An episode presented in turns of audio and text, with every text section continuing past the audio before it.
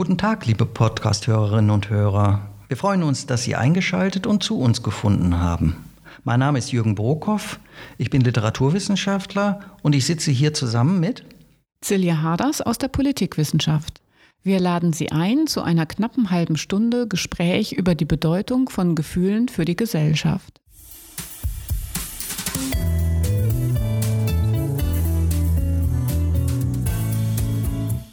Sie hören More Than a Feeling. Gefühle und Gesellschaft.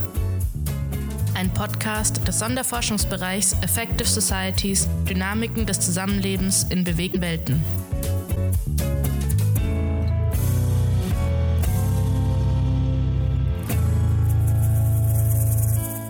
In unserer heutigen Folge sprechen wir über uns und unsere Arbeit als Forschende.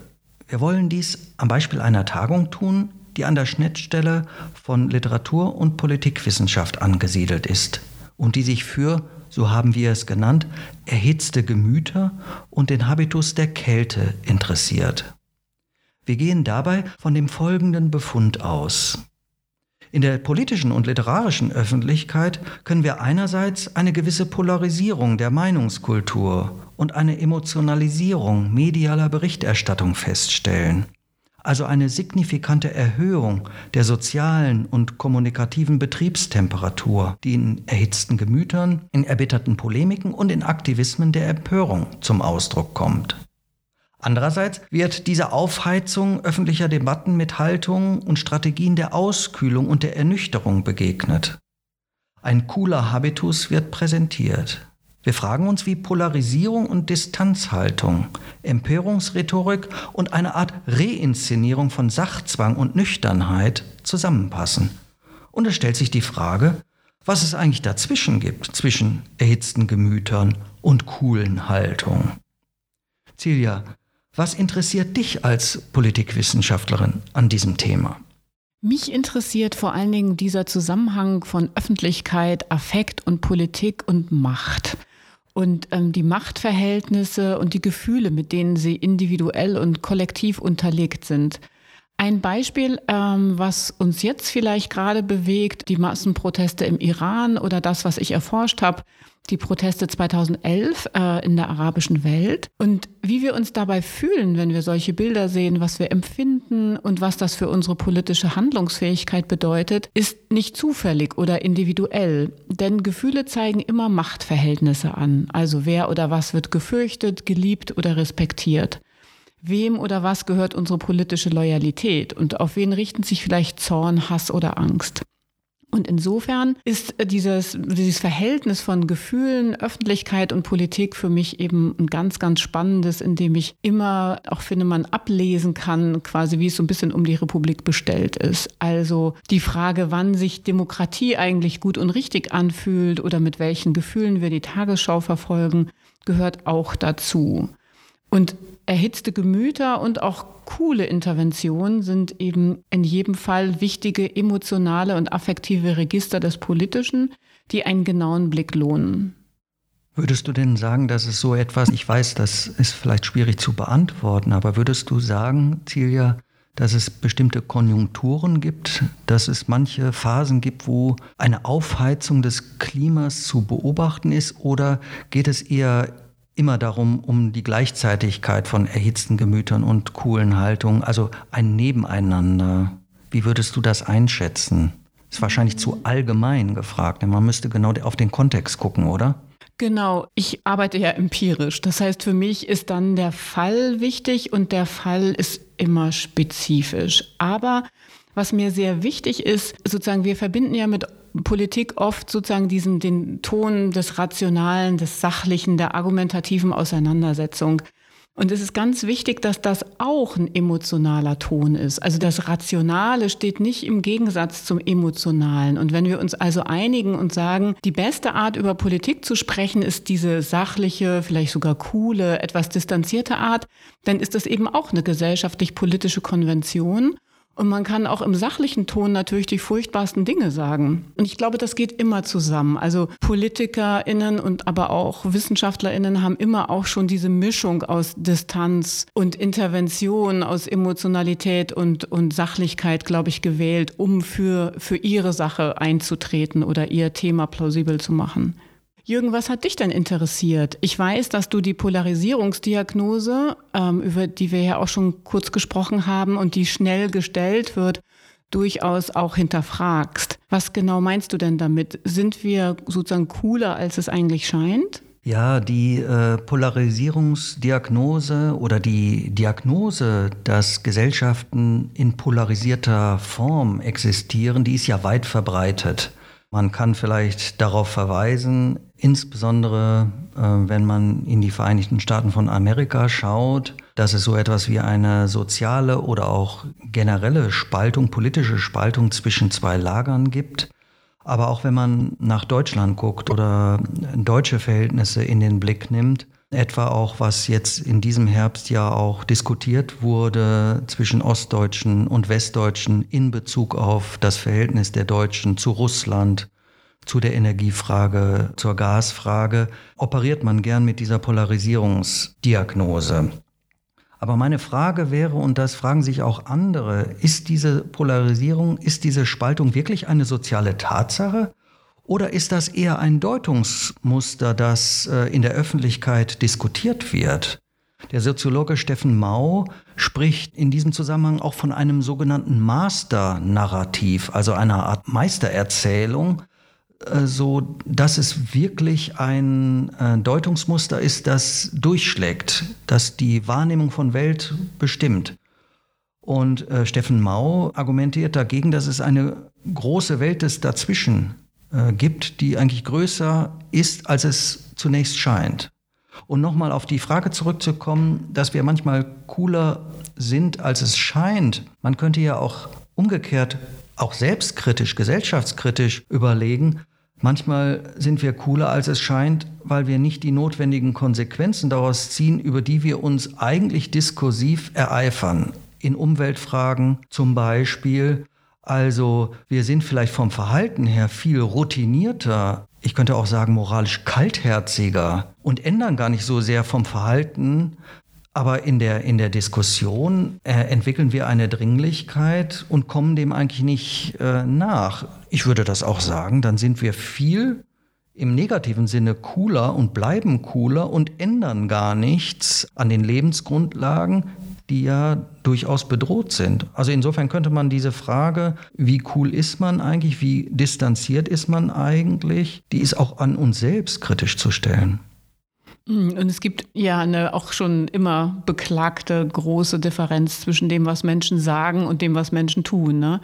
Finde ich aber auch nochmal wichtig, darauf zu verweisen, dass sehr aufgeheizte Diskurse nicht immer bedeuten, dass, dass irgendwas passiert. Ne? Klimawandel äh, oder jetzt auch der Klimagipfel ist ja auch dafür ein total gutes Beispiel. Ne? Ja, das Stichwort aufgeheizte Debatten ist ein, ein sehr wichtiger Punkt.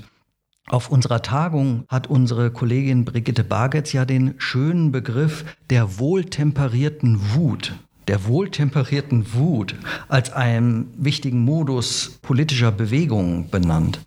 Welche Rolle spielen eigentlich Emotionen und Affekte für die politische Mobilisierung deiner Ansicht nach? Ja, mir hat das äh, diese Formulierung auch sehr gut gefallen, weil Brigitte Bargetz damit nochmal darauf verweist, dass politische Gefühle, wenn sie sozusagen erfolgreich sein sollen, wenn sie also Resonanz finden sollen, in einer bestimmten gesellschaftlich, historisch, kulturellen Form quasi artikuliert werden müssen. Also sie hatte ja ein historisches Beispiel, die aus den Anfängen der österreichischen Frauenbewegung, der deutschen Frauenbewegung, wo ich es so interessant fand, wie sie zeigen konnte, dass sozusagen ein gewisses Ausmaß an weiblicher Empörung sozusagen akzeptabel erschien, aber es durfte halt nicht zu viel sein. Es durfte nicht zu radikal werden. Dann hätten sich sozusagen die Genossen distanziert von so viel aufgeregter Weiblichkeit. Und also dieses sehr feine Zusammenspiel davon, wer wann wie sich empören darf und wie laut, ist wirklich sehr interessant. Und finde ich, passt auch nochmal zu dem ersten Punkt, den ich gemacht habe, dass es immer eine politische Frage ist und Auskunft gibt über Machtverhältnisse, wessen Gefühle wie politisch relevant werden können. So, und insofern, also das ist so eine Ebene, die ich daran spannend finde. Ansonsten ist das eigentlich ziemlich gut erforscht auch. Also das steckt sogar auch im Wort Emotion drin. Also dass Gefühle bewegen, Gefühle stimulieren unsere Handlungen und das machen sich soziale Bewegungen natürlich immer zunutze, bewusst oder unbewusst. Und in der Forschung gibt es dazu sogar auch die Idee der Gefühlsarbeit, also dass Bewegungen sehr sorgfältig sozusagen mit dieser Frage umgehen müssen. Nicht nur, man braucht nicht nur einen guten Slogan, sondern das Nerven- und Gefühlskostüm der in so einer Bewegung muss irgendwie auch mit versorgt werden. Und ein aktuelles Beispiel ist zum Beispiel, dass gerade in der Klimabewegung es eine sehr große Diskussion auch darüber gibt, okay, wie können wir angesichts der totalen Katastrophe von sehr viel auch apokalyptischen Gefühlen überhaupt dafür sorgen, dass es unseren Aktivistinnen und Aktivisten gut geht. Wie machen wir das? Also wie behalten wir die Nerven? Wie können wir jeden Tag wieder aufstehen und auf die Straße gehen? Also da geht es um ganz konkrete Emotionsarbeit im Sinne von aufeinander Acht geben. Aber natürlich machen Bewegungen sowas auch, um Leute auf die Straße zu bringen. Insofern sehr wichtig. Du hast dich ja mit einem Gefühl beschäftigt, das auch viele Bewegungen äh, sehr umtreibt, was sie nutzen, auf dem sie spielen, nämlich der Hass. Was ist eigentlich der Hass für ein Gefühl und warum ist er so wichtig? Ja, jetzt im Vergleich zum, zu einer wohltemperierten Wut, die darauf acht gibt, nicht zu radikal zu werden, ist ja der Hass oder der Ausdruck von Hass oder die Artikulation von Hass tendiert ja zu einem Extrem, also zu einer, zu einer Gewalt. Man könnte ja auch noch etymologisch, also von den Wörtern her auch sagen, Hass hängt mit Hetze und mit Hitze auch zusammen. Insofern ist das in dem Spektrum der Temperatur, ist es eher auf einer hohen Temperatur. Zugleich ist Hass aber ein durchaus komplexer Affekt, eine starke Empfindung. Ich würde gar nicht sagen, dass es ein Gefühl ist. Eher die Affiziertheit äh, ist ja damit verbunden. Und Hass ist ja oftmals auch mit Liebe sehr eng verbunden, komplementär verbunden in der Philosophie, in der Anthropologie. Und insofern schon allein daran sieht man, wie komplex Hass ist.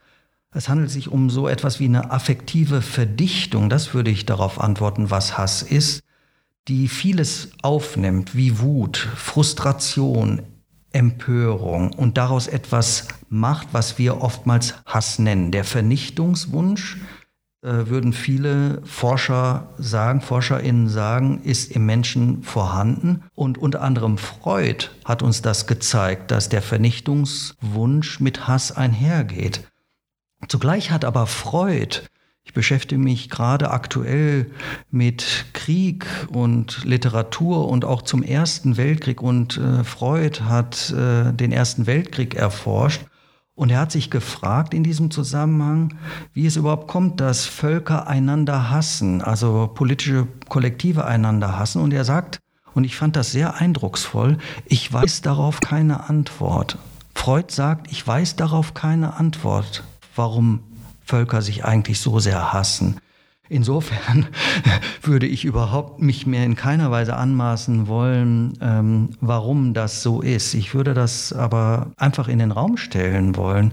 Wir müssen damit ja in irgendeiner Weise umgehen. Diesen Hass gibt es.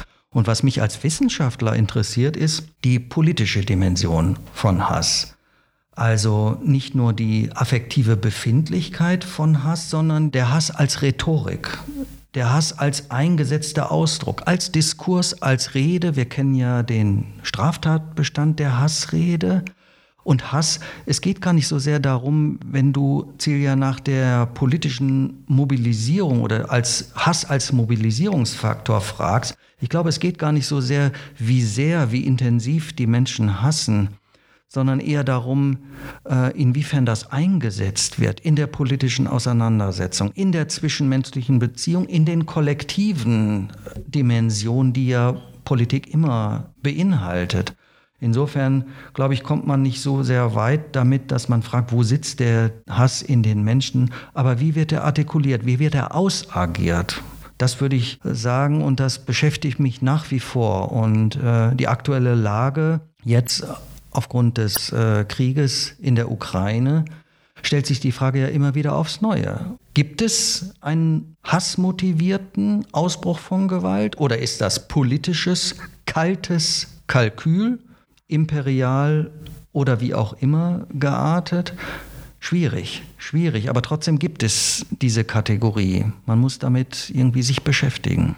Mhm. Und ich, ich finde aber eigentlich, dass wir in unserem Forschungsverbund dazu ja auch schon versucht haben, zumindest komplexe Antworten zu finden, ne? weil wir ja uns genau auch vorstellen, dass Emotionen äh, sozial und kulturell und historisch geworden sind also, dass die nicht einfach irgendwie vom Himmel fallen. Und insofern kann man vielleicht schon sagen, dass auch gerade, also das, was Freud so sprachlos hinterließ, sozusagen der Hass zwischen den Nationen, denke ich, ist auch sicherlich ein Produkt einer bestimmten historischen Konstellation. Und die Art, wie sich politischer Hass heute artikuliert, ist vielleicht auch anders. Und ich finde eben auch sehr wichtig, dass wir sozusagen, ja, ich denke, der Mensch ist polyvalent. Wir können lieben, wir können hassen, wir können die Nerven bewahren oder ausflippen. Und unter welchen Bedingungen wir was eher geneigt sind zu tun, denke ich, das ist die große Frage. Und im Grunde knüpft ja da dann auch das Politische an. Ne? Dass wir denken, uns überlegen, okay, wie können wir miteinander zusammenleben, und dabei ähm, sozusagen dafür sorgen, dass das möglichst friedlich und gedeihlich funktioniert, obgleich man tatsächlich eben nie so ganz genau weiß, was der andere jetzt gerade denkt und fühlt und meint.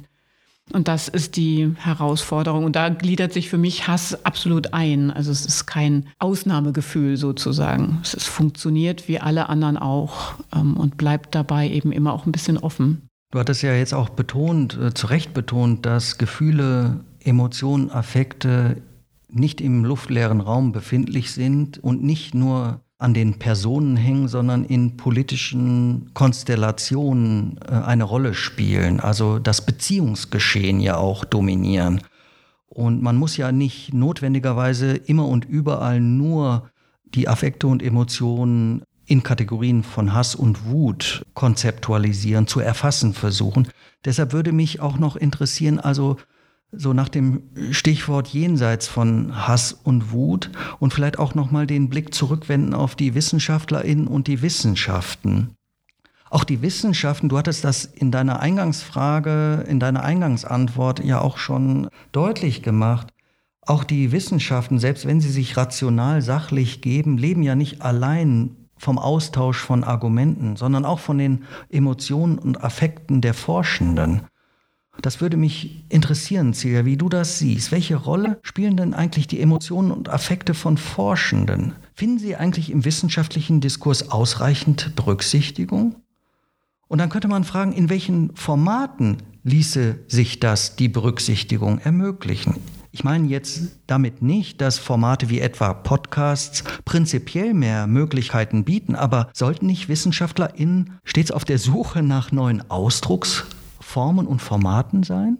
Ja, das finde ich einen sehr interessanten Gedanken. Ich habe mich auch schon gefragt, ob wenn wir so dieses Spannungsverhältnis aufmachen zwischen erhitzten Gemütern und coolem Habitus, ob die Wissenschaft vielleicht strukturell so ein bisschen dazwischen steht. Ähm, und ich denke, das ist so, weil einerseits ist zumindest für mich jetzt als qualitativ forschende Sozialwissenschaftlerin ist vollkommen klar, dass meine eigenen Gefühle, meine eigene Positionalität in der Forschung immer eine Rolle spielt. Also sowohl bei der Datenerhebung als auch bei der Auswertung. Das ist ja völlig klar. Also unsere momentane Gestimmtheit ist sehr wichtig für die Atmosphäre, die in einem Interview entsteht. Ob Menschen zu uns Vertrauen fassen, was sie uns dann anvertrauen. Und natürlich sind auch WissenschaftlerInnen nicht unbewegt von Gefühlen, wenn sie ihre Daten interpretieren. Also unsere US-amerikanische Kollegin Debbie Gold hat dazu ein sehr schönes Kapitel geschrieben, das heißt When Your Data Make You Cry. Also wenn die Dinge, über die man sprechen soll, wissenschaftlich so traurig und dramatisch sind, dass man sich da gar nicht entziehen kann. Ich denke, was man von uns verlangen kann, ist, dass wir dieses ähm, sozusagen in guter qualitativer Tradition eben offenlegen, dass wir darüber sprechen. So, und zugleich denke ich aber auch, es ist immer ein bisschen Distanz nötig, vielleicht auch ein bisschen Dissonanz, äh, um das, was uns interessiert, erforschen und verstehen zu können. Weil wir ja meistens oder manchmal in einigen Sachen auch sehr positioniert sind, eine Meinung haben und uns durchaus auch in öffentliche Kämpfe und Auseinandersetzungen hineinbewegen. Und dort aber finde ich, in der öffentlichen Debatte ist es wichtig, sich für Argumente stark zu machen. Und ich finde, das Argument ist nicht an und für sich jetzt, also es muss nicht unemotional sein, aber das versucht halt doch, sagen wir mal, rational Zusammenhänge zu beschreiben. Das kann unsere Gefühle einbeziehen, aber im Kern geht es ja immer darum, auf eine Weise zu sprechen, dass der andere zumindest nachvollziehen kann, wie ich vielleicht zu meinen Einschätzungen komme, auch wenn die Person sie nicht teilt. Und das, äh, glaube ich, ist genau so eine, die Mitte zwischen den erhitzten Gemütern und dem coolen Habitus. Also durchaus nicht desinteressiert, aber am Argument interessiert. Und das vielleicht mit Nachdruck. So würde ich die Frage beantworten. Insofern hast du jetzt eigentlich auch nochmal erneut ein Plädoyer auch auf eigene Weise für die Welt des Dazwischen gemacht, dass man vielleicht in einer gewissen Hinsicht nicht die ätzten Gemüter und nicht die ultra coole Haltung sucht, sondern etwas dazwischen. Und wir wissen ja, glaube ich, alle und die Hörerinnen und Hörer wissen das vielleicht auch, dass das dazwischen von unglaublicher Vielfalt ist. Vielen Dank, liebe Silja, bis hierhin. Vielen Dank, lieber Jürgen. Dies war die letzte Folge der zweiten Staffel des Podcasts More Than a Feeling mit Silja Haders und Jürgen Bruckhoff. Wir sagen Danke für Ihre Aufmerksamkeit und freuen uns wie immer über Feedback, Nachfragen und auch Kritik. Gerne an die E-Mail podcast.sfb1171.de. Tschüss. Tschüss.